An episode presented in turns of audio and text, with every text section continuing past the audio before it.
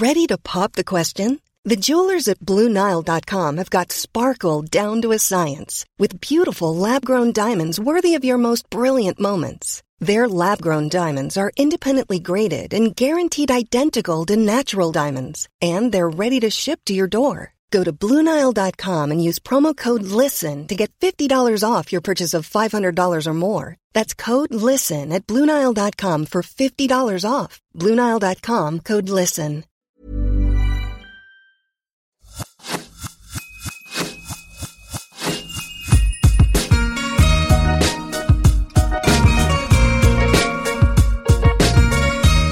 Bonjour, je suis Laura Pouliken, créatrice de contenu écrit et audio freelance, et je vous souhaite la bienvenue sur le podcast L'Aléa, le podcast qui valorise la prise de risque et la sortie de zone de confort. Chaque semaine, retrouvez un ou une invitée qui a un jour osé. Qu'il soit artiste, entrepreneur, blogueur, sportif, l'objectif de ce podcast est de mettre en lumière leur cheminement professionnel ou personnel, leur trajectoire et leurs secrets. Si le challenge, le développement personnel ou les histoires inspirantes vous plaisent, vous aimerez ce podcast. Pour me soutenir, vous pouvez parler du podcast à un proche ayant besoin d'un coup de boost, mettre 5 étoiles et un commentaire sur Apple Podcast ou iTunes. Enfin, vous pouvez partager votre épisode préféré en story Instagram en mentionnant le compte lalea.media et par la même occasion, découvrir la communauté d'audacieux autour du podcast. Aujourd'hui, je reçois sur le podcast Stanislas Gruot, créateur d'Explora Project, agence spécialisée dans le voyage d'aventure. Avec Stanislas, nous avons parlé de sa sortie de zone de confort pour passer du trading à l'entrepreneuriat et de sa pratique du sport extrême. Trois leçons à retenir de cet épisode. Savoir s'entourer de personnes meilleures que soi. Y aller pas à pas pour réussir son projet et écouter les signaux faibles de son entourage. En effet, les gens qui vous connaissent savent souvent ce qu'il y a de meilleur pour vous. Bonjour Stanislas. Ben, salut Laura, enchanté. Je, je, suis super contente de te recevoir aujourd'hui pour un nouvel épisode de podcast. Euh, J'ai envie de d'aborder avec toi euh, deux sorties de zone de confort, euh, deux prises de risque. D'abord euh, celle de, du sport extrême et de tes, de toutes tes expéditions, et la deuxième prise de risque zone de confort qui est finalement ta reconversion puisque tu es passé euh, d'un CDI à, euh, à au risque entrepreneurial en créant donc ta société Explora Project. Tout d'abord, tu as dit dans une interview euh, cette citation qui n'est pas de toi, je sais, qui sait endurer connaît la tranquillité. Est-ce que tu peux revenir sur cette phrase, s'il te plaît? Oui, euh, c'est vrai, que c'est deux moments forts de, de ma vie, ce, ce, premier changement de, de carrière complet entre le, entre le CDI et l'entrepreneuriat, et après, de manière moins brutale, mais en, de manière plus diffuse et permanente, bah, ce dépassement de soi euh, qu'on essaye d'inculquer dans les valeurs d'Explora Project et pour chacun de nos participants sur toutes nos expériences. Euh, c'est vrai que cette phrase, euh, pour moi, elle est intéressante parce que je suis de l'école de, alors c'est un peu particulier de le dire comme ça, je suis de l'école de du, du, du, travail et de certaines formes de, de souffrance et d'abnégation pour euh, pour atteindre son but. Euh, donc moi j'ai été élevé dans une, une, culture où mes parents ont beaucoup travaillé, euh, de milieu, mon père de milieu assez simple à la base et la culture du travail a toujours été super présente chez nous. Euh, j'ai appris qu'il fallait bûcher, qu'il fallait euh, courber les chines parfois, qu'il fallait euh, endurer pour pour atteindre ses rêves finalement. Et, quel que soit le rêve j'ai grandi dans cette euh, cette idée là que rien ne se fait par hasard euh, que toutes les occasions se se créent euh, toutes les opportunités se créent. Euh, et en effet je pense que à partir du moment où on a enduré à partir du moment où on a où on s'est donné toutes les chances d'eux on trouve une certaine tranquillité, euh, on trouve une certaine euh, euh, sagesse, euh, pas nécessairement parce qu'on aura réussi à atteindre son but, mais parce qu'on aura tout fait euh, pour l'atteindre et qu'on aura moins de choses à regretter. Donc c'est une conduite de vie que j'ai essayé de d'adopter dans tout, tous les grands moments de, de, de, changement de vie, de coups de barre que j'ai pu, enfin de coups de, de barre de navire, de changement de cap que j'ai pu que, que j'ai eu à faire, on va dire dans les dix dernières années, qui sont plutôt des années de, de changement après avoir après avoir eu 20 ans. mais je suis de l'école de, de la souffrance et du travail, et ça s'est ressenti aussi dans finalement les, les, les expériences de, de, sport et de dépassement de, de moi-même que j'ai que j'ai euh, que j'affectionne le plus. Je me suis pris d'amour pour la l'ultra fond, pour la course à pied de très très longue distance, dans lequel on retrouve finalement l'idée que euh, un pas après l'autre, euh, je souffle, je courbe les chines, je serre les dents. et ça va payer en fait et, et, et du coup c'est cette ouais c'est cette culture là et cet esprit pas forcément de compétition mais en tout cas de, de, de très grande résilience que j'essaye de d'insuffler dans, dans, mon quotidien. Mm, d'accord, très bien. Justement, on va on va revenir sur euh, sur tout ça un peu plus en détail plus tard dans l'interview. Euh, Aujourd'hui, si tu devais te présenter, euh, tu dirais quoi? Moi, je dirais par exemple que tu es le fondateur euh, d'Explora Project, que tu as travaillé dans la finance euh, auparavant. Qu'est-ce que tu voudrais rajouter? Que je suis euh, marié avec une, une super femme et, une, et que j'ai deux enfants, deux filles qui ont trois ans et demi, enfin quatre ans bientôt et, et, et, un, et un an, euh, un enfant du du premier confinement. Euh, et du coup, euh, je suis en effet euh, plusieurs personnes à la fois, euh, le papa euh, d'une jeune famille en construction, euh, sportif aussi à côté avec des, des, grands défis que je me suis lancé depuis 10-15 ans. J'ai traversé la France en courant en 2011, le Chili, le désert d'Atacama en courant en, en 2018, et puis plein d'expéditions et d'explorations que j'ai pu faire dans le cadre du projet Explora, bien sûr. Et, et je suis aussi, c'est vrai, dans la vie pro euh, j'ai eu deux, deux, vies assez radicalement opposées, celle de la finance, euh, comme tu l'as dit. Euh, 9 ans, j'étais trader de d'actions d'abord à la BNP, juste après l'année Lehman Brothers en 2009, et puis ensuite euh, 8 ans en trading de matières premières agricoles. J'étais trader de blé, de maïs, de colza, de soja euh, à Paris puis à Genève, et, euh, et donc c'était une vie très très particulière. C'est avec tous les fantasmes qu'on peut avoir sur cette vie de trader, je pense qu'ils sont réels.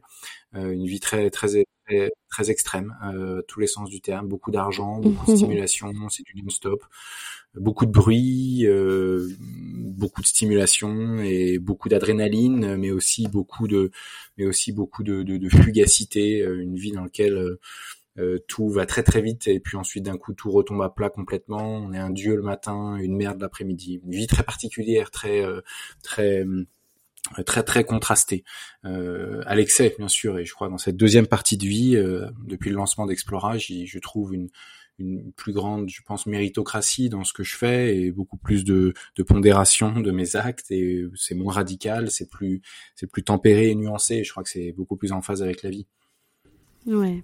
Euh, j'ai envie de faire un, petit retour euh, en arrière pour savoir justement euh, quel genre de petit garçon tu étais, quels étaient tes rêves à cette époque quand tu quand tu avais je sais pas 9 10 ans.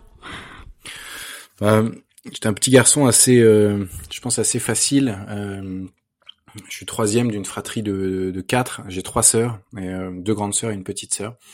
Euh, j'ai grandi à Versailles dans un environnement assez privilégié, loin de je pense tout ce qui peut détourner euh, un enfant d'une bonne éducation euh, mentale et enfin physique et psychique. Donc euh, j'étais dans le sport et dans des dans des bons établissements où on travaillait dur. Euh, et j'étais préservé de finalement tout ce qui pouvait m'en détourner. Donc ça, c'est, je crois que je, je remercie mes parents pour ça nécessairement d'avoir créé su créer le cadre. Après, il y, a une, il y, a une, culture familiale à nouveau du travail, du dépassement de soi, du sport, euh, des, des, des, arts et du sport euh, et du dépassement de soi par le travail et du respect d'autrui. Et ça, c'est quand même quelque chose dans lequel j'ai grandi tout le temps. Donc, j'ai grandi avec beaucoup de rêves de sport, euh, beaucoup de, de euh, je me suis rêvé screamer, je me rêvais euh, euh, tireur d'élite pour l'idée de, de, de, tir de précision que je trouvais, euh, je, sais pas, qui me faisait fantasmer quand j'étais petit. Je me rêvais euh, navigateur sur le vent des globes à certains moments, astronaute. On j'étais dans le découverte du monde, dépassement de soi, des grands projets, quelque chose un peu de d'illustre aussi parfois, bon un peu, je pense que beaucoup d'enfants ont. Mais en tout cas avec l'idée, euh, bah, c'est, ça, ça, peut paraître très très euh, arrogant, hein, mais avec l'idée que j'allais j'allais pas avoir un destin ordinaire. Alors, je sais pas si c'est le cas aujourd'hui, mais en tout cas cette idée-là, je la cultive encore aujourd'hui. Elle m'a pas lâché et, et, cette idée-là de, en tout cas, se donner les chances de faire des choses extraordinaires. Je dis pas que je vais avoir une vie illustre, en tout cas s'autoriser à avoir des des, des, des, moments de vie extraordinaires. Et ça, j'essaye de l'insuffler dans Explora. Une des baselines d'Explora, c'est euh, c'est d'offrir aux femmes et aux hommes ordinaires que nous sommes tous des moments de vie extraordinaires. Donc on essaye finalement de créer euh, cette aspérité qui va permettre de créer les rencontres, les émotions, la reconnexion euh, à qui on est, aux gens autour de nous, à la nature, au cadre dans lequel on évolue. Et je trouve que c'est assez euh, facile ou que c'est plus facile d'accéder à ce genre de d'état émotionnel par le dépassement physique.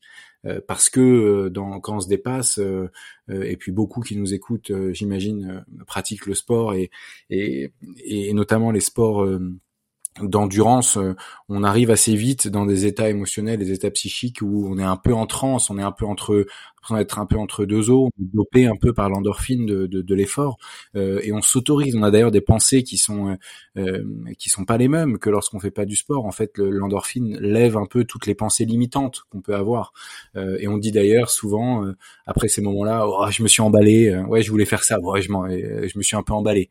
En fait, c'est intéressant. En fait, c'est justement la fin des pensées limitantes parce que notre esprit est un peu dopé euh, et on, on, prend, voilà, tous les, les endorphines. Euh, c'est c'est des sortes de pas de pas de drogue, de drogue douce, mais en tout cas qui nous permettent en, effet de dépasser un peu sa, sa, condition du quotidien. Et donc on s'autorise plus de choses. Et donc je trouve que ce sont des moments dans lesquels on se sent pousser des ailes, dans lesquels on se sent faire des choses, et parfois on peut se réaliser aussi au à travers ça. Donc finalement moi j'ai grandi avec l'idée de vouloir faire des choses extraordinaires euh, et de pas avoir envie d'être un type ordinaire. J'ai vite compris qu'il fallait bosser pour ça, se donner les moyens d'eux. Euh, si c'était par le business, euh, ce que je pensais que, que ça allait être, bah, il fallait faire des études, donc j'ai beaucoup travaillé. Donc j'étais travailleur, euh, euh, plutôt, euh, j'étais travailleur, plutôt premier de classe, quoi. Voilà.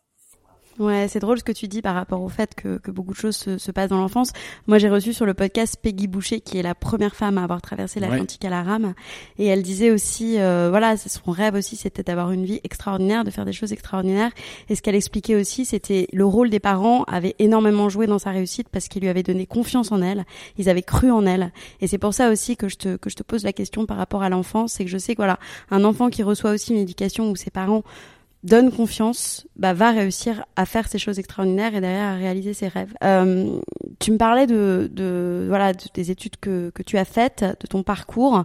Justement, comment tu as choisi ton orientation et comment tu en es arrivé à travailler dans le monde de la finance?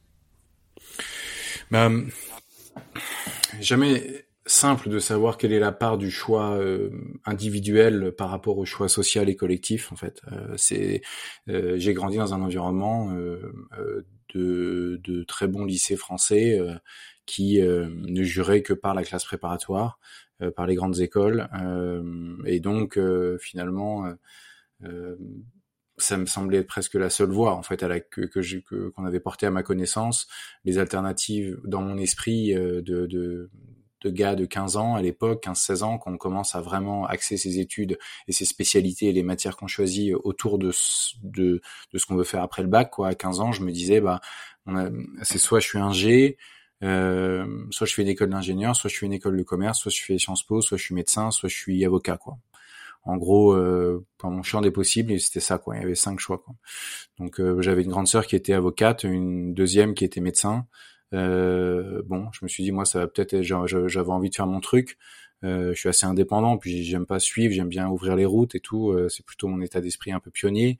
Euh, donc j'avais envie de faire une nouvelle voie. Donc par défaut, je me suis dit bah ça va être ingénieur ou, ou commercial. Et puis voilà, j'étais plutôt bon vendeur. J'aimais bien pitcher. J'aimais bien, je préférais le côté commerce que le côté ingénieur dans l'imaginaire que je m'en faisais. Donc je me suis dit bon bah allez études commerciales. donc j'ai fait une prépa, prépa mathématiques et commerciale. puis j'ai intégré l'EDEC. Euh, à Lille. Euh, et euh, ça a été trois années fabuleuses qui m'ont déjà, qui, qui m'ont permis de, de comprendre les dynamiques de groupes, de très grands groupes, comment se placer dans un très grand groupe, comment arriver à à s'entourer des bonnes personnes pour poursuivre les bons objectifs. donc très vite, il y avait des jeux d'association, des jeux de, de, de, pas mal de choses qui ont fait qu'il fallait se placer, se trouver son sa thèse, sa ligne de conduite, son entourage pour être capable de s'épanouir dans ses valeurs. Et j'ai rejoint la course croisière de l'EDEX, c'est une très grande association qui organise le plus grand événement sportif étudiant d'Europe. J'ai adoré, c'est une course de voile, raid sportif, quasiment 15 000 participants chaque année. Et du coup, j'ai j'ai intégré ça et, j'ai découvert en fait ce qu'était la vie entrepreneuriale. En gros, on était bénévole, mais on était cinq ans dans cette association. Il fallait beaucoup bosser. Et pour moi, c'est ma vraie première expérience entrepreneuriale. Et j'ai tellement adoré que je me suis présenté pour être président de cette euh, association, ce que j'ai été euh, ma troisième année. Donc j'ai été président de ce groupe-là euh, pour la 41e édition en 2000, 2009. Et et du coup, suite à ça, je me suis dit, j'ai une certitude, c'est que je vais monter dans ma vie, je monterai des boîtes. Parce que c'est beaucoup trop excitant. Euh, J'adore être dans l'organisation, euh, on va dire multitâche, euh, dans l'inspiration, dans la vision, dans une certaine forme de, de, de commandement, même si j'y mets pas un, un, côté arbitraire, mais en tout cas une certaine forme de d'organisation et de structuration de l'exécution d'une vision. et surtout, je me rendais compte d'un truc qui m'a qui m'a qui m'a suivi jusqu'à, enfin de mon plus jeune âge jusqu'à aujourd'hui, et qui est quand même important, qui est pas un détail, c'est ma capacité à décider à prendre des décisions, à assumer les décisions. Et ça, ça depuis assez jeune, ça m'a jamais fait peur. Et par contre, je me suis rendu compte que dans tous les environnements que j'ai traversais, même en trading, euh, les gens avaient peur de prendre des décisions. Ils avaient peur d'appuyer sur le bouton. Euh, ils étaient, ils avaient du mal à peser le pour et le contre. Euh, quand il faut dire oui ou non, quand il faut acheter ou vendre, quand il faut être très extrême dans son choix, quand il n'y a pas de grille, il n'y a pas de milieu, il faut choisir. Euh, on peut pas être au milieu, on peut pas faire à moitié. Bah, je trouve que les gens ont du mal. Et ça, je me suis assez vite rendu compte que j'avais une bonne capacité à le faire rapidement et à analyser les situations et à choisir et à endosser la responsabilité de ce choix. Et je me suis dit alors, je dois être à des responsabilités qui je, peux aller à des postes qui euh, pour lesquels d'autres sont pas capables de, bah, d'en faire autant. Et donc je me suis dit je vais monter une boîte et il faut que j'inspire les gens sur une vision que j'ai. Et après j'ai réfléchi pendant ces années à construire ma vision. Euh, mais la finance pour répondre finalement à ta question je l'ai un peu subi ce choix en fait. C'est-à-dire que je me, je me suis lancé à l'EDEC dans des dans des études autour de, de, de, la finance de marché parce que c'était un peu mon fantasme de l'époque. J'avais un peu le fantasme social euh, d'être trader. C'était la période euh, Kerviel euh, c'était euh, la période un peu du golden boy américain. Puis j'avais quelque chose autour de quelque chose qui me fascinait là-dedans. Donc pour m'amuser au début j'ai j'ai postulé en sortie des decks à la fois dans quelques petites startups mais il n'y avait pas encore le startup mindset comme on l'a aujourd'hui donc euh, c'était un peu c'était un peu obscur pour moi et puis j'ai pas j'ai je suis pas allé loin suffisamment loin dans la démarche pour euh, pour déchiffrer ce monde-là. Et donc j'ai postulé à des offres en salle de marché, et puis j'ai été tout de suite pris, et puis je suis parti là-dedans, et et après, ça va trop vite. Après, on peut plus en sortir. Après, il y a trop d'argent pour en sortir. Il y a trop de stimulation. On peut plus sortir la tête du bocal. Après, c'est une mécanique à la fois infernale et fantastique, euh, enivrante. Et puis, j'y suis resté, resté 8 ans, alors que je sais même pas pourquoi j'y suis rentré à la base. Quoi. Et, et quels souvenirs tu gardes de cette période? Tu gardes des souvenirs euh, heureux Ouais, j'ai le j'ai beaucoup appris sur moi-même euh, j'aurais jamais été capable de monter Explora et d'avoir confiance en, en ce que je pouvais faire et puis en conscience aussi en mes enfin conscience de mes propres limites, de ce, ce que je ne savais pas faire et de qui il fallait absolument que je m'entoure pour être capable de mener un projet à bien. Euh, ça, je crois que la période dans le trading a été, euh, comme elle est très exigeante sur l'homme et qu'il faut très bien se connaître, il faut décider très vite parce que les enjeux sont énormes. Il faut qu'on se connaisse, il faut, il faut se connaître en fait gros dans ce, dans ce, dans ce genre de métier. Il faut savoir comment on réagit, il faut savoir les, euh, comment est-ce qu'on peut être influencé en bien ou en mal. Il faut connaître un peu ses failles euh, pour être sûr que les décisions sont prises euh, comme elles auraient dû être prises et qu'on n'a pas été euh, influencé de quelque manière que ce soit. Donc finalement, ça m'a servi à ça. J'en garde des bons souvenirs.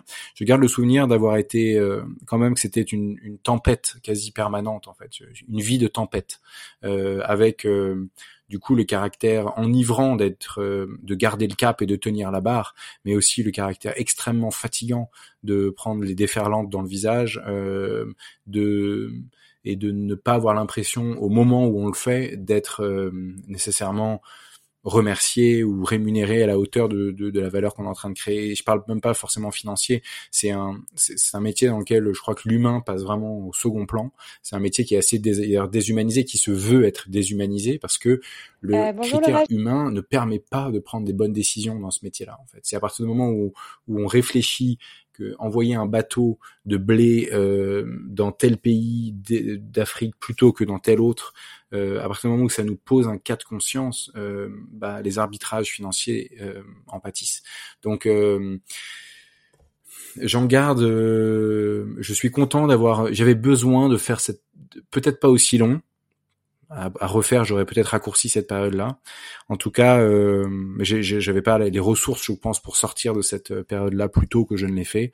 Euh, et je l'ai pas fait tout seul. Hein. Il y avait mes amis, ma femme qui m'a beaucoup aidé dans ce choix. C'était dur, quoi, parce que quand on, quand, quand on sort de ça, euh, puis là, je, je, je, glisse un peu sur la deuxième partie de, de, de, ta de ta question et de et de le moment d'inconfort que j'ai vécu, mais ce changement-là clairement, on quitte une situation qui, à bien des égards, est confortable. En tout cas, à bien des égards extérieurs, c'est-à-dire euh, euh en termes financiers, en termes social. Euh, ouais, tu es responsable d'un desk de trading à Genève. Il y a 200 traders sur ta responsabilité. Tu gères un milliard. Euh, tu es payé un demi-million d'euros par an et tu as vacances et week-ends comme tu veux. quoi.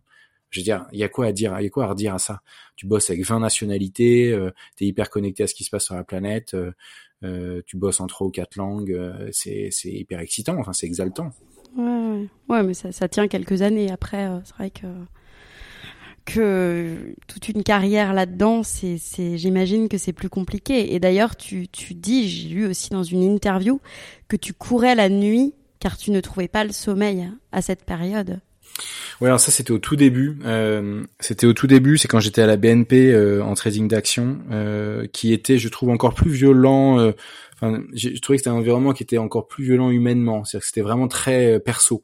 J'ai trouvé après dans le trading de matières premières et dans cette boîte américaine Cargill dans laquelle j'ai passé huit ans, j'ai trouvé que c'était, en tout cas, il y avait une certaine notion du collectif. Le principe de notre métier restait très très cupide dans l'absolu, mais hum, il y avait une certaine notion du collectif. Euh, avant, en, je trouvais en banque, en action, c'était chacun pour soi, quoi. Et ça, j'ai trouvé euh, cette période-là, euh, ouais, m'a beaucoup déstabilisé parce que j'étais dans, ouais, j'étais dans la, la, franche camaraderie depuis trois ans dans cette association à l'EDEC euh, où on travaillait ensemble, on était bénévoles. Et là, je suis arrivé dans le strict opposé, où on est ultra payé, on est chacun pour soi et euh, et, et, Dieu pour personne, quoi. Et, euh, et du coup, j'ai trouvé ça très très dur. Euh, et en effet, je rentrais assez tard euh, et vers 20, enfin assez tard, il y en a qui rentrent plus tard que ça, mais moi je rentrais vers mémoire entre 21h et 23h euh, tous les soirs, peut-être minuit parfois. Et c'est quand même plutôt tard, mais bon, c'est le début du boulot. Euh, on, son premier job, on se dit ah, c'est normal. Euh, j'ai des copains en conseil qui rentrent à 4 heures du mat, qui font des nocturnes, machin. Bon bref, j'avais pas l'impression d'être dans les pires, mais c'était dans l'extérieur évidemment excessif. Et puis en effet, bah ouais, j'étais chez moi et j'avais besoin en fait d'hurler quoi. j'avais envie d'hurler, j'avais envie de, j'avais envie de me défouler, j'avais envie de, j'avais besoin d'extérioriser en fait toutes ces émotions que j'avais j'avais intérieurement. Puis moi, je suis pas un ultra émotif, je suis pas donc je pense que ça doit être encore plus, c'était peut-être plus facile pour moi que pour d'autres, mais je pense que un, un hypersensible dans ce genre d'environnement, il explose en une minute cinquante quoi. Euh, du coup, là, j'avais besoin moi de d'extérioriser ça et puis la course à pied bah à minuit dans les rues de Paris bah il y a pas grand chose d'autre à faire quoi donc euh, du coup c'est ce que je faisais et je partais courir la nuit et c'est clair que euh, j'avais besoin de ce moment-là et, je courais ouais de minuit jusqu'à 2 3 heures euh, quasiment quasiment tous les soirs et puis après j'écrasais de, de 3 à, à 9 j'arrivais en catastrophe au boulot à 9h30 et c'était reparti quoi donc c'était très particulier et c'est ça qui m'a mis le, clairement le le pied à l'étrier de enfin, m'a mis le, pied dans la basket, quoi. Et à partir de ce moment-là, j'ai commencé à, à être dans une espèce de course qui était un peu thérapeutique en fait. Euh, c'était pas que euh, de la course euh, pour mieux courir. Enfin, je m'en foutais. La performance, j'en avais besoin quoi en fait. Euh, et, et donc j'ai cultivé en fait j'ai cultivé euh, cette, euh, ce soin par, le, par la course à pied pendant plusieurs années. Et plus je bossais dur, plus je m'en foutais sur la tronche pendant la journée, euh, plus le soir j'avais besoin d'extérioriser. Puis après, quand j'ai chez Cargill, quand ça a continué, ma carrière dans cette autre boîte, le bureau était à Saint-Germain-en-Laye. Moi, j'habitais Place Iéna à l'époque, derrière le palais de Tokyo. Et du coup, je je rentrais en courant le soir. Euh, donc j'avais 22 km, je faisais un semi-marathon tous les jours. Euh, c'était ouais, vu de maintenant, même moi ça me paraît un peu excessif. Euh, mais en tout cas, c'est ça qui m'a permis en 2011 de, de, battre le record de la traversée de la France en courant du nord au sud que j'ai aujourd'hui en 15 jours. Justement, bien sûr, on, va y revenir. Ouais, et c'est justement, c'était une question que je voulais te poser. Donc en 2011, tu traverses la France en courant en une quinzaine de jours, tu établis le record de France. Euh, comment finalement tu es passé donc euh, d'amateur, si je me trompe pas, en course à pied, enfin amateur plus plus puisque tu courais 22 km, à quelqu'un qui est capable de traverser la France en courant? Comment tu t'es préparé? Est-ce que tu as été accompagné? Est-ce que tu as eu des coachs, des mentors, des Comment comment t'en es arrivé à ça? Non, euh, j'ai pas eu de coach à proprement parler. Bon bah mon entraînement c'était que bah c'était ça, hein, tu vois, c'était de, rentrer, euh, de, faire un speed marathon tous les jours pendant six mois quoi, ou pendant même un an quasiment. Euh, je, suis parti en septembre 2000, 2011. Euh, je crois le 3 ou 4 septembre 2011 au début de ma course et puis déjà depuis ouais depuis je crois novembre décembre de l'année d'avant tous les soirs je rentrais en courant quoi donc déjà ça quand tu fais, euh, je sais pas moi, 100 euh, bornes par, enfin même plus que 100 bornes, j'en faisais euh, peut-être, parce que je courais aussi le week-end, parfois je faisais souvent un, marathon le samedi ou le dimanche, tout seul, tu vois, dans Paris, je faisais 40 bornes, donc je faisais quasiment 120, entre 100 et 150 bornes par semaine. Bah, du coup, mon corps était complètement habitué à cet effort. Alors après, bien sûr, traverser la France, c'était plutôt 90 km par jour. J'ai fait ça 15 fois d'affilée, sans jour de repos.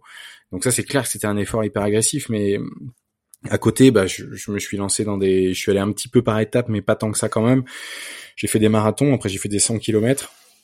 Je me suis inscrit plusieurs fois et aligné sur les 100 km de Millau, une course qui est dans le sud de la France que je trouvais super, une course sur route, donc pas du tout un trail.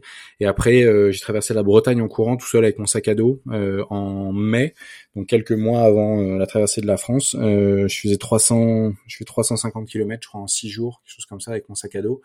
Et du coup, voilà, je commençais à me à, m'habituer. Je préparais ma propre aventure. Je, regardais sur Google Maps, euh, je faisais des trajets, je réservais des petites auberges euh, ou des chambres d'hôtes ou un camping. Euh, J'avais mes affaires dans le sac à dos, puis je courais avec mon sac à dos. Je portais tout tout seul et et puis ouais. Et puis au début, on se dit bah c'est infaisable. Puis après, on fait on commence par, par, par décomposer l'effort. Ça après c'est juste des méthodes pour pour être capable d'accomplir de, de grandes choses c'est juste euh, décomposer l'effort. Enfin, je veux dire, avant de, de faire 1200 km, ben, on en fait déjà 500. Avant de faire 500, déjà 100, et ainsi de suite. Enfin, c'est, c'est. Euh, donc, le euh, côté psy, le côté psy joue énormément. J'ai reçu aussi sur le podcast Philippe Noël, qui a, qui est conférencier en, en conférencier en neurosciences aujourd'hui et qui a battu le record du monde d'Ironman plusieurs fois. Et, euh, et il m'expliquait euh, bah déjà qu'il souffrait énormément, mais qu'il était complètement addict à, à, cette discipline, et que aussi pour se pour y arriver et pour toujours se dépasser, parce que pour la petite histoire, il ne marchait plus, il a appris à remarcher et après il a battu les records du monde. Euh, il s'imaginait euh, courir avant même de courir en fait. Il s'imaginait faire l'effort, il s'imaginait ressentir l'effort et ça lui permettait derrière de pouvoir euh, de pouvoir réussir à, à accomplir ses exploits. Donc, euh, ouais, il y a un vrai côté. Euh, tu, as, tu as raison. Il y a, y a, un vrai côté psychologique. Il y a un vrai côté euh, euh psychique à tout ça. Et après, euh, je, je, ne sais pas, par contre, j'ai encore du mal à analyser en fait est, quand est-ce que j'ai hum, construit cette espèce de force mentale, tu vois, qui me fait, qui fait que quand j'ai commencé la France, quand j'ai commencé à, à, traverser de la France, d'une certaine manière, j'avais l'impression de, de, de, devoir jouer à celui qui était pas sûr qu'il arrive à le faire pour que ce soit un peu excitant pour la presse, les médias, les gens autour de moi, tu vois, pour garder un peu de suspense. En fait, en vrai, j'étais certain que j'allais le faire. Il y avait, j'avais aucun doute. Et en fait, il y a des choses comme ça. Et pour Explora, c'est pareil, en fait. J'ai aucun doute que ça va fonctionner. Et ça, j'ai du mal à me l'expliquer, puis c'est, ça paraît complètement irrationnel. Parfois, je suis obligé de mettre un peu de suspense pour que ça, on a l'impression que la route n'est pas tracée pour les autres autour de moi, quoi. Mais en vrai, euh, j'ai, j'ai parfois ces certitudes que ça fonctionne parce que je sais que quoi qu'il arrive, je mettrai tout euh, l'énergie nécessaire et mon cerveau au service du fait que ça fonctionne et j'ai confiance en ça. Mais je sais pas trop où je l'ai construit. Je me demande si c'est pas euh, euh je pense que c'est des briques vraiment qui viennent loin de l'éducation. De, de, il y a eu des années de, même dès de collège et de lycée, elles étaient très compètes euh, parce que c'était des très bons lycées, que c'était dur et qu'on avait la menace de d'être viré. Il fallait être premier pour être dans les meilleures écoles, etc. Puis cette espèce de compétition académique, elle m'a pas détruite en fait. Moi, elle m'a plutôt stimulé et elle m'a, elle a construit euh, quelqu'un d'assez robuste sur la compétition. En tout cas, que, que que la compétition et les challenges ne ne, ne tu vois ne, ne désarçonne pas et, et justement euh, motive et regonfle la bloc. Puis il y a la période de prépa aussi qui, que je trouvais très très dur parce que c'est euh, beaucoup beaucoup de boulot et que c'est euh, vraiment très très ingrat et qu'on est dans les meilleures années de sa vie entre 18 et 20 ans et on ne voit personne et on boit une bière euh, deux ans plus tard. Enfin c'est quand même dur quoi. C'était vraiment dur. Et du coup tout ça ça a été des comme des strates des, des briques étonnamment qui m'ont pas détruite et qui m'ont pas poussé alors qui m'ont poussé à des certains comportements un peu extrêmes de de se torcher la gueule en, en, en école parce qu'on décompense et machin. Mais pas bien méchant quoi en fait. Juste le, plus puissant de ça finalement c'est que je crois que j'ai conservé une, espèce de force créatrice une, certitude que, que, rien ne va m'abattre si ce n'est mon dernier jour quoi. Euh, donc bon, je sais pas d'où ça vient mais ouais. Et, euh, et quand tu décides justement de démissionner et de te lancer dans l'entrepreneuriat est-ce que c'est plutôt un déclic? Est-ce que c'est mûrement réfléchi? Euh, il me semble que tu écrivais tes rêves pendant toutes tes années trading dans un carnet que tu consultais régulièrement. Et euh... ouais. Ouais, c'est vrai, c'est en fait un peu. Euh, j'avais des carnets dans lesquels j'écrivais ce que je voulais euh, monter comme boîte, euh, et, et, beaucoup de ces lignes étaient, étaient vraiment ce qui fait aujourd'hui, enfin, ce qui, une partie de ce qui fait aujourd'hui Explora dans son ADN, dans sa charte graphique, dans sa proposition de valeur, dans la manière de s'adresser aux gens, dans plein de choses. Et, euh, et en fait, c'est une manière pour moi de vivre un peu ce rêve entrepreneurial par procuration. Je savais que j'avais pas euh, la force euh, à plein l'énergie et que c'était pas mon moment pour sortir de cette vie de, de, de, finance et de trading. Mais en même temps, je savais que que j'avais pas envie que toutes mes idées, ma force créatrice se, se, perdent. Donc du coup, je l'ai créé sur des calepins que j'ai encore, j'en ai huit, et ils m'ont et je les consulte assez souvent. Et puis je suis honnêtement assez ému quand je les relis parce que c'est des moments de moi. Enfin, je, me, je me remémore les les dix dernières années, par quelle phase je suis passé, euh, et, et, euh, et, du coup, euh, en effet. Il y avait quoi dans ces carnets? Il y avait quoi dans ces carnets? Dans, ces carnets, il y avait, il y avait moi j'aime bien écrire, donc il y avait des récits en fait, il y avait des récits de voyages, de, voyages réels que j'avais fait, donc beaucoup de mes courses à pied, mais surtout d'émotions vécues. Euh, je racontais ce que ça créait en moi, dans mon corps, comment je me sentais, quel type de pensée m'habitait, à quel moment de la course à pied, euh, euh, quel type de pensée ésotérique, euh, euh euh, quelles ressources tu vas chercher, quel, quel rapport aux autres, finalement cet état émotionnel te permet de, de, de mieux comprendre et de mieux déceler. Donc c'était le rapport aux personnes qui te sont vraiment chères, tu vois, parce que quand ça va pas et quand t'es es dans le dur, bah finalement du coup ton, ton cerveau se concentre sur tes sources d'énergie quoi et tes sources d'énergie c'est les gens les gens les gens que t'aimes quoi et euh, du coup euh, bah, c'est souvent des jolis mots sur les gens qui, qui étaient autour de moi ma famille mes amis euh, euh, et c'est c'est un retour un peu à l'essentiel.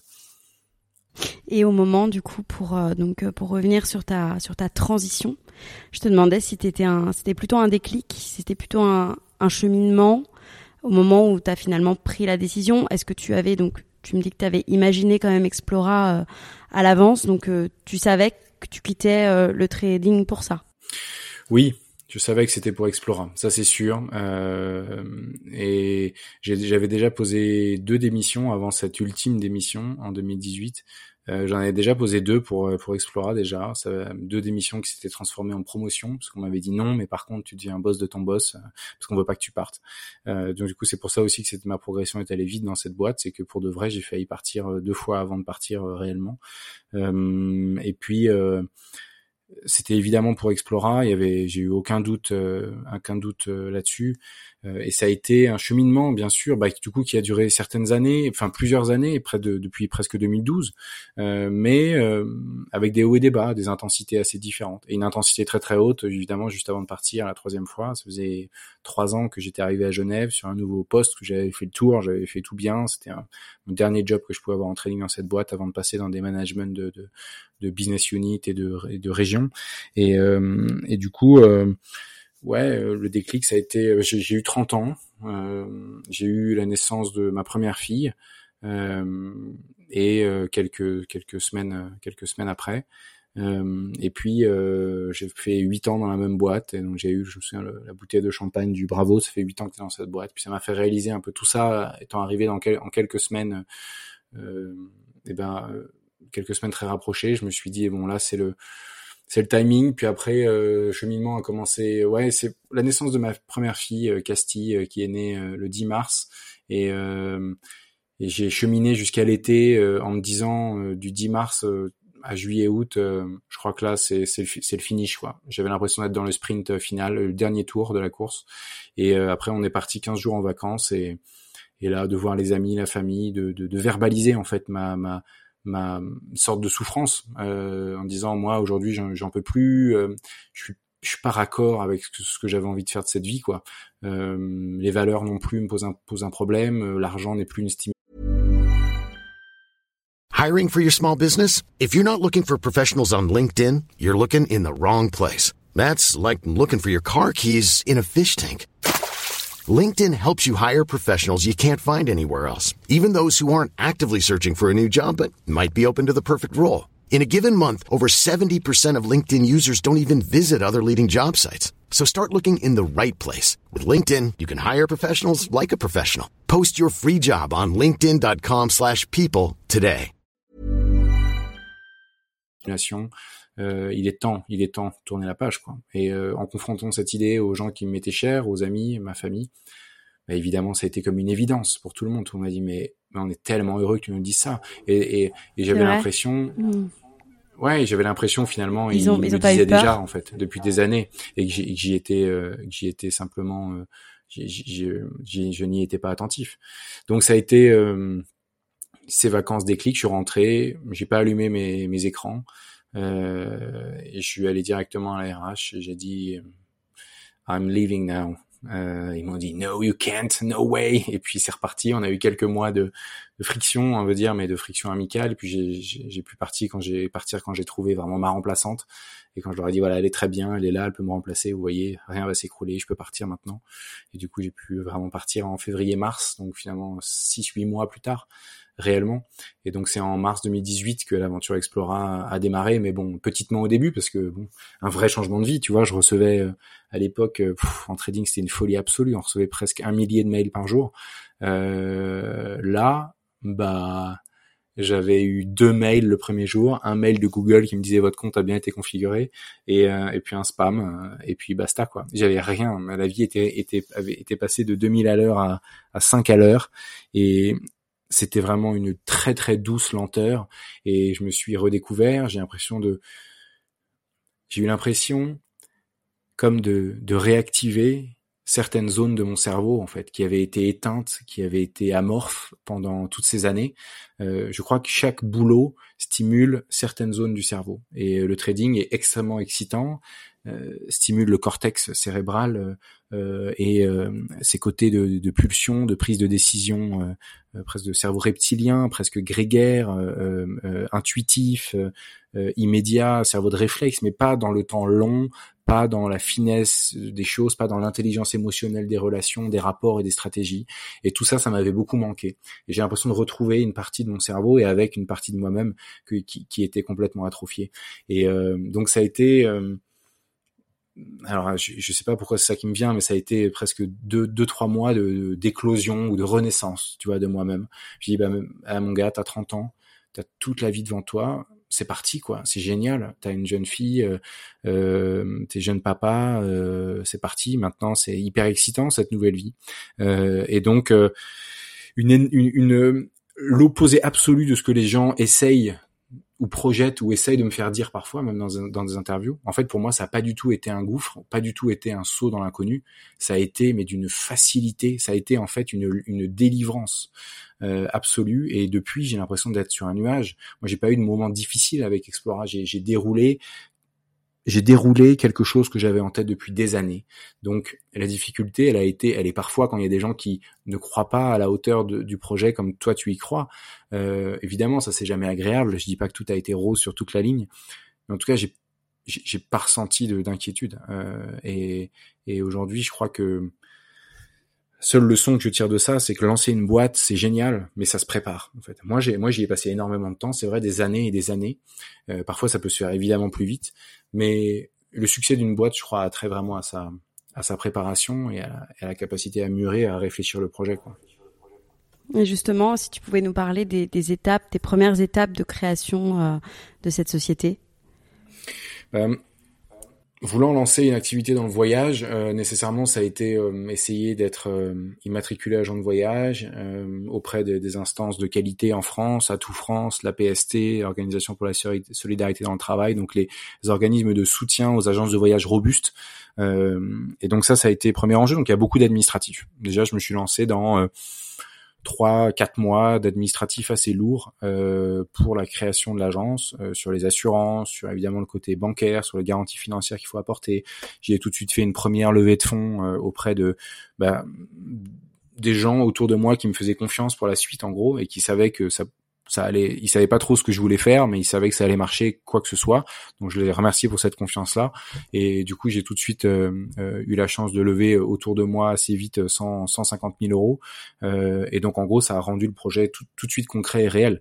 Donc j'ai embauché quelqu'un, on a installé des bureaux à Annecy et et et puis en gros, voilà, une fois cette phase d'admin passée, on a créé des premiers voyages, des premières expéditions, une landing page sur Facebook, euh, pour euh, poster quelques voyages et voir comment ça réagissait. Donc, commencer à mieux comprendre un peu notre marché, nos cibles. Euh, on a bien, sûr déposé le nom de la société qui était déposé euh, depuis quelques mois déjà. J'ai griffonné moi, designé des logos, des chartes graphiques, etc. Et puis, euh, puis on est parti. On a fait, on a fait partir quelques premiers, quelques premiers participants sur des voyages. Et puis on a écouté leur feedback et on a fait comme ça 12 mois d'amélioration continue entre des expériences de 2-3 heures et des expériences de 2-3 semaines, pas loin d'Annecy les Alpes et très très loin euh, en Islande ou en terre lapone ou que sais-je au Groenland. Et tout ça, ça nous a permis de mieux comprendre sur quel marché on voulait euh, vraiment commercialiser. Et puis 12 mois plus tard, euh, j'ai su qu'on avait un produit, qu'on avait une marque qui était belle, qui était, qui voulait dire quelque chose, qu'on était en mission pour la planète aussi, et que ce rêve que j'avais envie d'offrir à chaque personne ordinaire que nous sommes, des moments de vie extraordinaires, ce que j'avais vécu pendant ce l'île Nice, ce que j'avais vécu pendant cette traversée de la Bretagne en courant, ce que j'avais vécu quand j'avais quand j'étais rentré tous ces soirs où il flottait, il faisait un temps de merde et j'étais avec ma frontale euh, dans les tours de la défense euh, en rentrant en courant euh, pendant des mois et des mois. Tout ce que j'avais vécu, toutes ces émotions là, j'avais envie de les mettre dans cette boîte et dans ces projets. J'avais envie que les gens ils me regardent en me disant ça a été deux jours, c'était trois jours, c'était trois semaines, mais j'oublierai jamais. Ça a changé quelque chose en moi. Et ça, c'est ça que j'avais envie. Et donc c'est ce qu'on a fait. Euh, et pour ça, il faut l'avoir dans les tripes et il faut essayer de, de l'inculquer à son équipe, à ses guides, à tout le monde, euh, pour que l'expérience soit la plus intense possible. Ouais, et aujourd'hui, donc euh, je te cite, tu dis qu'Explora Project, c'est une entreprise à mission. Quelle est cette mission? Oui, on est, on est, on est la première agence de voyage française à mission depuis euh, octobre dernier. Euh, notre raison d'être, c'est euh, de devenir l'acteur engagé du tourisme d'aventure qui offre au plus grand nombre une expérience de voyage à impact positif pour l'homme et l'environnement. Donc derrière ça, il y a, y, a, y, y a, trois choses. La première, c'est euh, d'être l'acteur engagé, donc c'est d'être le pionnier, d'être le courageux, d'être le premier de cordée, d'être l'éclaireur, d'être celui qui prend des baffes, d'être celui à, qui on dit mais il fait n'importe quoi, ils savent pas faire, mais qu'est-ce qu'ils font eux? On veut être, moi je veux être cette personne-là, je veux que mon agence soit cette personne-là parce que ce secteur il est poussiéreux, il est consommateur d'énergie carbone comme pas possible. C'est le tourisme, c'est 10% des gaz à effet de serre mondiaux. Et un voyage c'est tout ce qui fait notre impact carbone au quotidien. Un voyage, c'est du transport, du matériel, de l'hébergement, de la nourriture, des activités. Euh, si vous changez le voyageur, vous changerez son regard sur le monde et il prendra de la hauteur sur les enjeux climatiques. Ça, j'en suis convaincu finalement que notre mission, elle dépasse largement notre secteur. Donc ça, c'était le premier élément, c'est de faire ce que les autres ne faisaient pas, n'osaient pas faire, avaient trop à perdre à faire. Euh, dans un secteur avec des acteurs qui étaient là depuis 40 ou 50 ans, tout le monde avait trop à perdre à changer la donne. Euh, tout le monde avait envie de maintenir le long courrier. Personne ne veut arrêter euh, que les voyageurs prennent l'avion parce que les marges sont beaucoup plus importantes sur le long courrier et on ne fait pas de marge quand on fait voyager des voyageurs en France ou, quasiment rien. Donc clairement, j'avais une espèce d'omerta dans le secteur euh, du, du, travel français. Je me suis dit, bah moi, je veux être celui qui fout un coup de pied là-dedans parce que j'ai rien à perdre et que je sais que ma mission, elle dépasse ces querelles et, et, et j'étais prêt à faire fi de, de ces euh, de l'adversité que ça pourrait susciter. Parce que j'avais passé dix ans en trading à prendre des baffes tous les jours et que c'est un métier dur et que j'avais le cuir solide, quoi. Et ensuite, après, euh, euh, la deuxième étape, bah, de cette mission, c'est d'offrir ça au plus grand nombre. Donc la mission, c'est de démocratiser le voyage d'aventure. Ça veut dire être pas cher en fait. Ça veut dire offrir à chacun la chance de le vivre. Donc on a des expériences qui sont démarrent à 190 euros pour deux jours et on a des expériences au plus cher à 3200 euros. Donc on n'est pas dans du voyage de on est dans du voyage de dingue, mais on veut que ce soit pas cher parce qu'on a, on a désintermédié le secteur en fait, parce qu'entre le guide local et le client final, partout en Europe, il y a qu'Explora, il y a personne d'autre. Euh, normalement, il y a euh, l'agence de voyage, le tour opérateur, le réceptif local, et tout le monde se partage la marge, 15% chacun, et tout va bien. Nous, on vend les voyages de personnes et on est vendu par personne. On a construit toutes nos expériences avec nos 120 guides aujourd'hui, euh, et, et ça, c'était important. Donc, on redonne aux guides qui sont mieux payés et on redonne aux consommateurs qui payent moins cher. Et le troisième élément, c'était de dire bah, on veut avoir un impact positif. Impact positif pour l'homme parce que ces aventures nous transforment et comme j'ai expliqué, bah, je pense que euh, il rentre transformé chez lui et il change aussi euh, la consommation qu'il a et ce qu'il fait au quotidien de sa gestion des déchets, de sa son utilisation des transports, de son rapport à son achat de matériel, etc. Euh, et aussi pour l'environnement. Et donc là, on a beaucoup travaillé euh, avec l'équipe. On a très vite engagé une doctorante en mathématiques appliquées à l'écologie pour que Laura, pour, de l'université de Lyon, pour qu'elle calcule l'impact carbone de toutes nos expéditions et qu'on fasse un, modèle interne, euh, qu'on itère euh, et que on, s'attelle à offrir les expéditions avec l'impact carbone le plus bas du marché français. Donc ça c'était un gros travail pour moi. Pour moi, le, réchauffement climatique et ses conséquences sur le vivant, c'est le, seul vrai combat qu'on a qu'on a tous euh, entre les mains et c'est pas de la philo en fait, c'est des maths. Donc il y a un impact CO2, il n'y a pas à dire non, mais bon, euh, ok, mais chacun a sa vitesse. Enfin, oui, chacun a sa vitesse. Évidemment qu'on peut pas forcer quelqu'un à faire quelque chose dont il n'a pas envie, mais bientôt on va, on va y être forcé en fait. Il y a un moment, on va pas avoir le choix. Donc nous, l'idée était plutôt de, de, prendre ça comme une, une ardoise, une grande balance euh, de carbone, et on a essayé d'offrir des, voyages sur le marché qui avaient des impacts très faibles. Toutes nos, nos, expéditions ont un impact carbone euh, par jour et par participant qui est visible sur la fiche de l'expédition. Euh, et donc les, participants peuvent choisir euh, l'expédition qu'ils qui préfèrent faire aussi en fonction de leur impact carbone. Et les quatre et cinq feuilles, enfin les cinq feuilles sur notre euh, elles sont classées de 1 à 5 feuilles et celles qui sont à 5 feuilles, elles respectent les objectifs des accords de Paris de 2015 sans même avoir besoin de compenser plantant des arbres. Donc en gros, euh, on a avant d'essayer de rien changer, de, de, de réduire et de, de, rien changer, de planter des arbres comme fait l'industrie, eh ben nous on a tout changé et on a essayé d'offrir déjà à la base des expériences qui avaient l'impact le plus mineur possible, zéro déchet, sans trace, accessible en train, etc. Donc ça c'est ça a été vraiment un gros un, gros chantier, notre notre principal chantier de l'année 2020 finalement. Et est-ce que la crise du Covid vous a beaucoup impacté? Bah, la crise du Covid, elle nous a pas fait un bien fou. Euh, dans un sens, parce que évidemment, elle a réduit la mobilité des personnes euh, dans l'espace européen. On propose rien en dehors de l'espace européen. Pour des raisons précédemment évoquées, on reste euh, à 3 heures max de Paris. On a aujourd'hui 75% de nos expés qui sont accessibles en train. Dans 18 mois, ce sera 95% qui seront accessibles en train. On fait encore quelques vols moyens courriers pour des expériences d'une vie, des voyages d'une vie, mais c'est très rare. Euh, et la crise du Covid, en fait, elle, a eu un double impact. Donc, un négatif, la mobilité a été réduite, euh, évidemment, et les gens bah, été euh, pour partie confinés, limite des 100 km, etc. Donc ça a rendu euh, l'organisation de nos expériences plus complexes. Mais on s'est adapté. Hein. On a hum, vraiment ajuster notre offre. Euh, au premier confinement, on avait 60% de nos offres qui étaient en Europe, et euh, à la fin du premier confinement, on avait 80% de nos offres qui étaient françaises. Donc, on est passé de 40 à 80% de notre portefeuille qui était français, notre catalogue qui était français. Donc ça, c'était euh, un gros travail de production. On a bossé comme des ânes en fait pendant le premier confinement. Et puis, l'impact positif, en fait, il est assez simple, c'est que sur notre plateforme, euh, il faut s'inscrire, il faut être membre pour avoir accès aux expéditions. Parce que à nouveau, comme c'est des pures créations et qu'on y a passé beaucoup de temps et beaucoup d'amour, et eh ben on a envie qu'il y ait une espèce de pacte social et il faut être membre pour y avoir accès. On a, euh, euh, on avait 1500 membres en mars 2020 quand le Covid nous est tombé dessus. Aujourd'hui, ils sont 100 000. Donc en moins d'un an, passer de 1000 à 100 000 membres. Et ça montre en fait qu'Explora s'est retrouvé, euh, et ça c'est l'impact positif du Covid, en fait, à, la croisée de plein de dynamiques sociétales qu'on a vécues en 2020, l'envie et la nécessité pour tout un chacun de consommer des marques qui ont du sens, qui ont des missions et qui font avancer les choses.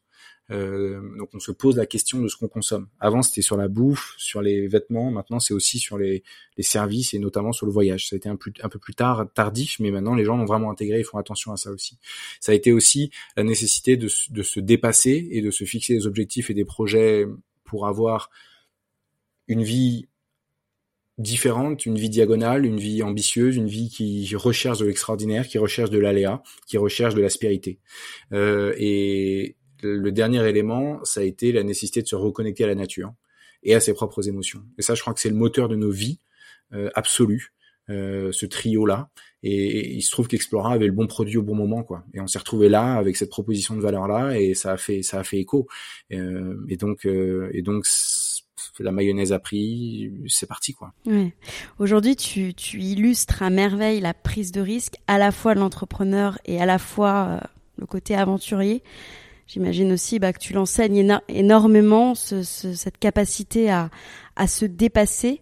Tu as aussi, euh, quand même, il faut le souligner, battu le record de la traversée du désert d'Atacama au Chili. Aujourd'hui, qu'est-ce qui te fait continuellement avancer vers ces nouvelles aventures et ces nouveaux exploits? Finalement, en fait, c'est à partir du moment où on retrouve des situations qui sont inconnues, qui sont nouvelles, bah on va on va, on va nécessairement devoir euh, faire usage de ressources euh, insoupçonnées en soi.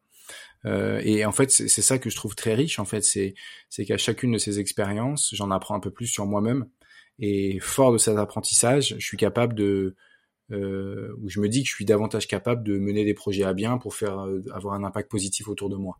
Donc c'est un peu ça mon, ma chaîne, enfin psychique quoi. C'est de dire bah je, vis, je fais des choses particulières qui vont nécessiter que je sois, que j'ai un autre regard sur les événements, sur mon corps, sur sur mon niveau de résilience, mon niveau d'acceptabilité de la souffrance, etc. pour y parvenir et pour les pour euh, passer outre.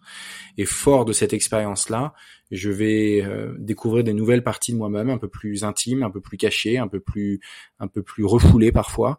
Euh, et je vais mieux me connaître et je vais me sentir plus fort, je vais rassurer autour de moi parce que je vais me sentir plus serein vis-à-vis des difficultés. Et cet état-là, c'est c'est un état qui est assez favorable à guider des gens, à apporter une vision, à rassurer, à, emmener quoi, pour faire des grandes choses. Et du coup, euh, je me dis que j'essaye de vivre des aventures d'un côté qui vont me permettre sportives et, et, et, et d'aventures et oui des aventures sportives et, et, en outdoor des expéditions qui vont me permettre d'être euh, un meilleur papa et un meilleur entrepreneur en fait. Euh, donc c'est un peu comme ça que je vois les, je vois les choses. Euh, je sais pas si c'est très clair, mais en tout cas, si c'est c'est pas un peu fantasque, mais j'ai l'impression que c'est ce qui se passe dans dans ma tête. Ah ouais. Et euh, et je sais que toi, t'as pas, tu m'as dit tout à l'heure, t'avais pas forcément de technique pour te préparer. Je reviens à Philippe Noël parce que parce que c'était une interview qui m'avait qui m'avait vraiment marqué. Lui, il utilisait pas mal la visualisation, il méditait pour pour se préparer quand même à à ces, aventures extrêmes. Toi, tu, n'as pas forcément de, de technique à nous, à nous enseigner par rapport à ça? Écoute, moi, je me, je me parle beaucoup. Je, parle beaucoup quand je cours et que je fais mes ultras. Je me parle, je discute avec moi-même. Euh, pas dans ma tête, hein, je parle à voix haute. Donc, euh, tu vois, je parle. Euh, je me dis, allez mon gars, lâche rien, vas-y, t'es en train de faire ça. J'essaye de j'essaye de verbaliser ce que je suis en train de vivre. Ça m'aide euh, beaucoup. Donc moi, je, je verbalise, j'essaye de mettre des mots sur des impressions, j'essaye de d'être précis, de, de, me fixer des objectifs. Je trouve, je je suis euh, euh, de l'école que la verbalisation des choses, c'est déjà la première phase du c'est déjà la première phase du traitement quoi tu vois. C'est-à-dire en gros d'être capable de d'extérioriser de mettre des mots sur quelque chose c'est déjà le premier pas d'une thérapie. Donc finalement quand ça va pas euh, je, je, je le dis. Je me dis qu'est-ce que voilà bah c'est bien que tu identifié ça euh, euh, lâche rien voilà fixe-toi tel objectif souviens-toi pourquoi tu t'es lancé là-dedans euh, lâche rien euh, cette douleur là tu sais c'est une douleur au mollet t'en as déjà eu une il y a quatre ans euh, tu vas aller court jusqu'à cet objectif cette petite baraque là-bas et après tu te fais 20 secondes de massage et tu repars. Donc je suis continuellement en train de me parler presque parfois comme si j'étais double il y avait celui qui, qui, qui, qui coachait et celui qui souffrait euh, et finalement, euh, euh, d'avoir quelqu'un qui soit un peu extérieur à moi, qui me parle et qui me motive, et ben ouais, ça me stimule. En gros, je me laisse pas, je, je m'effondre pas en fait. Il y a toujours, j'ai cette petite voix en fait qui, cette voix haute et finalement je, je je me parle et je me coach en fait. Je me, je me, ouais, c'est ça je dirais. Et puis, et puis quand je, surtout, ce que j'essaye de faire en fait, c'est quand je rentre, j'écris beaucoup sur ce que, sur mes courses, sur ce que j'ai fait, euh, en détail, les émotions, euh, les, les, tracas, ce que j'ai ressenti, euh, et, et, puis j'aime bien relire ces, ces, ces moments de course. Et en fait, je me rends compte que j'ai pu aller très très bas euh, être à deux doigts d'abandonner euh, et finalement que j'ai réussi à trouver les ressources. Et donc euh, c'est une espèce d'apprentissage pour les moments difficiles suivants quoi. J'oublie pas tu vois je suis pas de on regarde devant et qu'importe derrière. J'analyse beaucoup ce qui s'est passé. C'est d'en tirer les, des, des, bonnes leçons. Donc ouais je dirais que c'est j'ouvre les vannes. Je, je, me connecte à mon corps à mes émotions et ça je le fais par le biais de la de la, de la voix haute quoi. Et justement, quelles sont les grandes leçons que tu as tirées de toutes ces expéditions, que tu tires encore de toutes ces expéditions, et qui peuvent te servir bah, dans tes activités d'entrepreneur aujourd'hui, puisque finalement, euh, tout est lié? Bah, euh, Ça me vient immédiatement. C'est, euh, je trouve que la seule, enfin, s'il devait y avoir qu'une seule qualité pour faire des grandes choses sur cette planète, c'est savoir s'entourer de personnes meilleures que soi euh, et la capacité déjà de savoir dans quoi on n'est pas doué et, et, avoir des gens autour de soi qui soient bons et, et, meilleurs que soi. Donc ça veut dire ça veut dire que quand euh, tu veux lancer tel ou tel projet, il faut connaître tes, tes, ce que toi tu peux apporter au projet bien sûr et puis il faut aussi connaître euh, ce que tu ne peux pas apporter. Il faut essayer de t'entourer le plus vite possible de gens qui pourraient t'aider là-dessus. Donc ça, ça marche un peu pour tout. Alors pour la course à pied, il se trouve que j'étais moi celui qui pouvait euh, courir, mais je, je savais que je n'étais pas celui qui pouvait me concentrer sur la course à pied et aussi sur euh, les réseaux sociaux et aussi sur, je sais pas, les relations presse. Euh, j'avais, je, je, savais jusqu'où je pouvais aller et j'essayais pas de tout faire. Euh, donc du coup, ça permet quand même de faire, de rester dans une, dans une ouais, dans sa zone de kiff euh, et ne pas euh, subir la pression euh, de la charge de travail à faire. voilà, il faut il faut arrêter de se croire surhomme quoi. En gros, c'est ça. C'est cette espèce d'aveu de faiblesse initiale qui est nécessaire pour mener à bien des projets en fait. Aujourd'hui, je veux qu'un entrepreneur, moi quand il y en a beaucoup qui me présentent leurs projets parce que je, je bah, je suis assez ouvert à ça et j'aime bien et je le fais d'ailleurs euh, je vais commencer à le faire sur euh, sur Clubhouse euh, bientôt. C'est en gros créer ces, lignes ouvertes ces lignes ouvertes pour que les gens présentent leurs projets. Et moi j'ai besoin d'abord de savoir ce que les ce que les entrepreneurs ne savent pas faire et leurs pires failles et ce dans quoi ils sont nuls. Et du coup ils ont pas du tout du tout du tout envie de me le dire parce que la première chose qu'ils ont envie de me dire c'est qu'ils sont top et que leur projet est génial. Et moi je leur dis mais t'es naze à quoi? Et cette faille-là, cette nécessité à se poser la question des failles, ça permet de, ça permet de, de, désamorcer beaucoup de, problèmes qui arrivent souvent plus tard dans, dans, dans l'expérience entrepreneuriale. Hmm. Et aujourd'hui, euh, beaucoup n'osent pas euh, sortir de leur zone de confort, n'osent pas prendre des risques, que ce soit pour entreprendre, que ce soit pour mener à, à bien des projets, changer de vie. Toi, quel conseil tu leur donnerais basé sur ta propre expérience? Bah c'est clair, c'est c'est n'ayez pas peur quoi. C'est pas moi qui ai inventé cette phrase, c'est c'est Jean-Paul II qui disait ça non abbiate paura. C'est il faut arrêter d'avoir peur en fait. On est dans un monde qui crée de la qui crée de la peur quoi. Euh, c'est euh, c'est un monde qui, qui qui qui glorifie tellement au travers des réseaux sociaux les les success stories et qui écrase les autres euh, ou qui les tait. Finalement, on ne voit que ceux qui réussissent. Donc c'est extrêmement anxiogène de se lancer dans un environnement où on, sait que la course va être dure, mais on comprend pas en fait. Euh, mais attends, mais tout le monde y arrive vraiment? Mais pas du tout. Euh, tout le monde n'y arrive pas du tout. Et mais ça, on en parle très très peu. Il y a quelques il y a quelques podcasts qui, qui le font et c'est bien que tu poses la, la question toi toi-même aussi euh, Laura et c'est super mais c'est n'ayez pas peur en fait faut essayer quoi c'est-à-dire qu'il faut essayer ça marche pas et on regarde ce qui a pas marché on améliore et ainsi de suite en fait c'est un espèce d'AB testing permanent lancer une boîte il y a pas un moment Top, tu lances. Alors, on attend voir si ça va être successful. C'est parti. Alors, tu fais combien de chiffre d'affaires? Mois 1, mois 2. Non, mais c'est pas ça. Un produit, c'est une, un lancement de boîte et de projet, c'est une, c'est une phase. Il n'y a pas un moment où, ah, ça y est, je me lance. C'est, j'essaye des petites choses petit à petit et je construis petit à petit mon projet, en fait. C'est ça, le, truc. C'est c'est, euh, c'est une boule de neige, en fait. C'est pas, euh, c'est pas de rien, tu construis un très bel igloo et that's it, quoi. Donc c'est, euh, et ce, ce, travail un peu là de, de, de, de d'essayer, de, de, de, sonder, de, de débattre, d'aller confronter son idée imparfaite, d'aller se montrer avec ses failles, d'aller chercher des co-founders pour ce qu'on sait pas faire. Là, là, il y a la grosse richesse du travail entrepreneurial, il est là, quoi. Une fois que la boîte elle est lancée, c'est que tout ça, ça a déjà été fait, et le plus dur, c'est ce travail en amont, quoi. Donc je dirais un pas après l'autre, quoi, un pas après l'autre. Euh, déjà saisir les opportunités euh, bienveillantes qui sont euh, proposés pour aller confronter ses idées, son projet, pitcher quoi. Déjà, communiquer et essayer de s'entourer de personnes meilleures que soi. Mmh. Super, on, va on va retenir vraiment la, la leçon. euh, je vais te poser une dernière question sur sur tes prochains défis personnels et professionnels, et après je vais passer aux petites questions que je pose toujours à la fin du podcast. Euh, donc tes prochains défis personnels et professionnels on a, on a beaucoup d'expéditions. Euh, on a 1000 départs euh, prévus en 2021 avec Explora Project partout en Europe, dans six environnements sur près de 30 disciplines. Donc on a énormément d'aventures à venir. Donc je vais forcément euh, participer à quelques-unes d'entre elles. Je sais pas encore, peut-être. il y a plusieurs, plusieurs, plusieurs projets, mais des projets en, en pas mal à mon avis en navigation, en haute mer, en course au large. il y aura peut-être des choses aussi autour de de d'expéditions en kite euh, sur des lacs euh, d'altitude, bref plusieurs euh, plusieurs projets un peu dans tous les sens. Mais ça c'est à titre, on va dire dans le cadre des expéditions, à titre de course à pied. je me suis inscrit, j'ai la Maxi Race 110 km dans quelques semaines à Annecy, et puis après j'ai la Swiss Peaks 380 km euh, fin août. Donc ça, c'est la plus longue course du monde en trail. Donc ça, c'est des défis intéressants. Puis j'ai chopé des, des, courses organisées parce que j'ai pas particulièrement le temps de me lancer mes défis euh, en solo. Euh, euh, en ce moment parce qu'Explora me prend beaucoup de temps dans un contexte qui reste très particulier pour le voyage en ce moment. Donc il faut être au front quand même.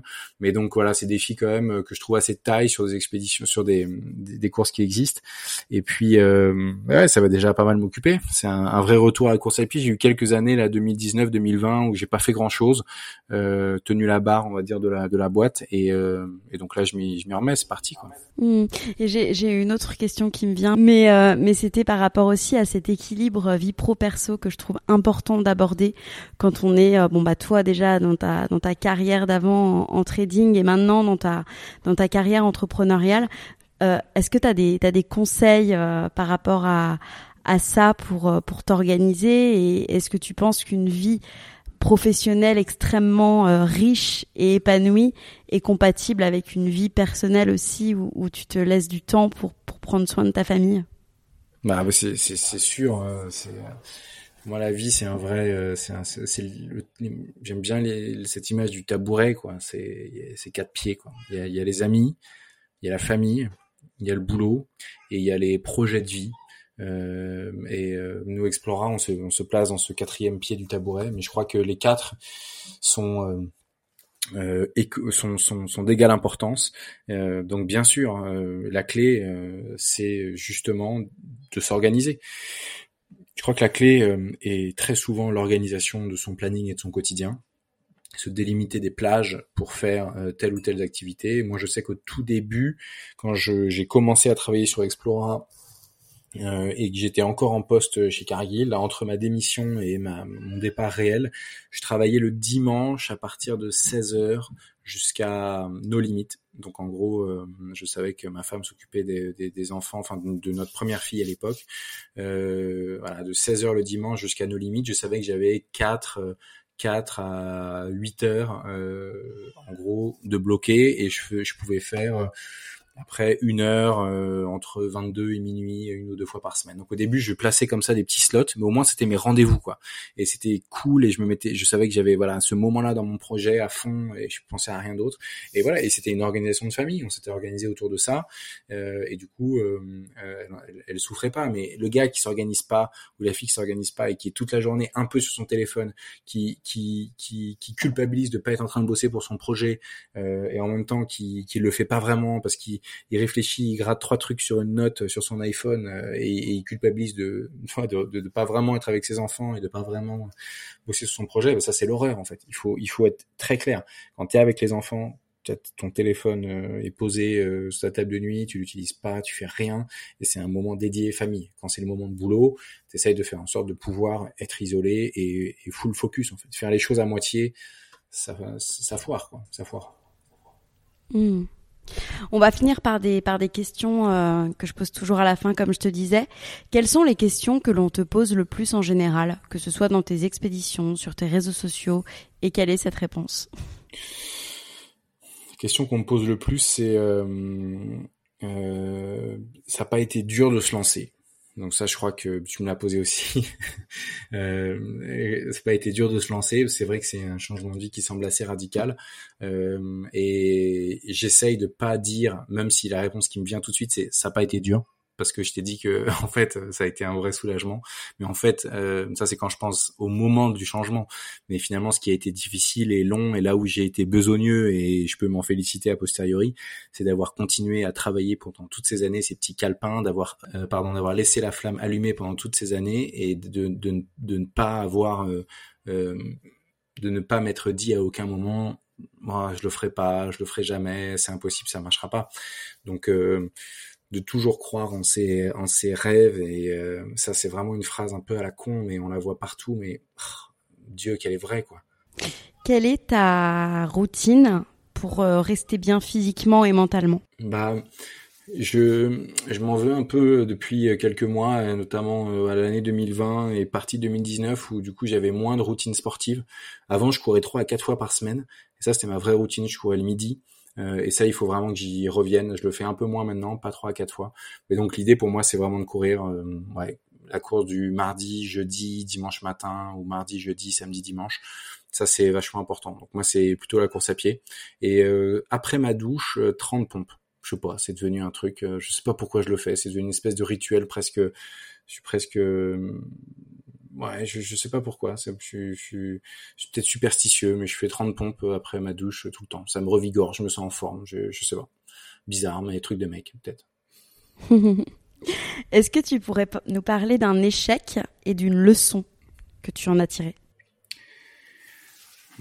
C'est euh, c'est bizarre parce qu'en fait euh, cette question on me la pose un peu aussi et euh, et là je, je, je, vais vraiment paraître pour un, sale type, mais j'ai pas énormément d'échecs en fait. C'est-à-dire qu'en gros, et c'est pas parce que j'ai tout réussi, c'est parce que je, avant de me lancer, euh, je, je cadre et je balise pas mal le terrain quand même, donc peut-être que ça minimise mes chances d'échec, mais des échecs cuisants. Euh, peut-être que le seul que je trouve aujourd'hui, en fait, c'est enfin un peu évident, c'est celui d'être resté quand même 8 ou 9 ans euh, dans ce milieu-là euh, qui semblait ne pas me correspondre euh, vu de maintenant à plusieurs plusieurs à plusieurs étages. Et finalement, j'ai un peu laissé filer un peu ma vie quoi, sur sur l'axe professionnel en tout cas, pas sur les autres pieds du tabouret. Mais ça peut-être je le regrette un peu et je pense que j'ai fait passer euh, j'aurais pu avoir un impact positif pour euh, les gens autour de moi et la planète plus tôt dans mon existence. Donc ça je le regrette un peu de pas avoir été à l'écoute des, signaux faibles que m'envoyait mon, entourage. Donc la leçon c'est les gens qui vous connaissent bien et, qui vous aiment euh, ils savent souvent ce qui est bien pour vous. Pas tout le temps mais souvent. Hmm, c'est vrai quelle est ta plus grande peur aujourd'hui? Qu'il arrive quelque chose à ma famille, à mes enfants. Ça, c'est une nouvelle crainte que je n'avais pas. Je pense qu'il y a quelques années, avant les enfants, j'aurais dit euh, euh, fearless, quoi. Rien, je m'en fous, euh, j'avance, je fonce, rien me fait peur, quoi. Même pas ma propre maladie. Je, disais non, il y a rien qui me fait peur. Et là maintenant, c'est clairement les, filles, quoi, qu'il arrive quelque chose. Donc ça, je crois que c'est c'est, c'est, on l'a dans le ventre, hein, c'est comme ça. Quelles sont tes citations préférées? Euh, 100% des gens qui ne réussissent pas n'ont pas essayé quoi. Et ma dernière question, qui est la question rituelle du podcast, quelle est ta définition du risque? Et selon toi les risques nécessaires pour vivre pleinement? Alors, ma définition du risque, euh, moi j'ai pour moi le, risque, euh, moi je suis averse au risque euh, et euh, j'y ai passé dix ans de ma vie en trading à mesurer les, les risques et les rewards de n'importe quel les risques et les rewards de n'importe quelle décision. Mais aujourd'hui, pour moi, je conçois le risque comme un engagement en fait. C'est-à-dire que je, je entre la prise de risque et l'engagement, je fais vraiment un vrai distinguo. Euh, la prise de risque pour moi elle est dangereuse parce qu'il y a un risque et on peut pas euh, mesurer tout ce risque là euh, un risque qui un risque c'est ce qui déstabilise un écosystème ce qui déstabilise un système un système humain un système de biodiversité un système une intégrité corporelle. Et pour moi ça c'est à éviter. Donc on essaye de minimiser ce risque là un maximum dans nos expéditions. Par contre on favorise l'engagement l'engagement c'est du risque mesuré du risque plus contrôlé euh, et c'est un engagement physique, un engagement, un engagement physique, un engagement psychique. Donc je dirais, je favoriserais l'engagement au risque. Hmm. Eh ben merci beaucoup Stanislas. Ben avec plaisir Laura. Merci pour cet échange.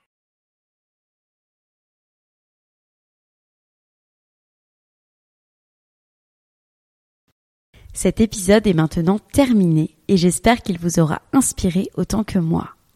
À très vite sur le compte Instagram Lalea média pour découvrir les coulisses du podcast et à bientôt pour un nouvel épisode.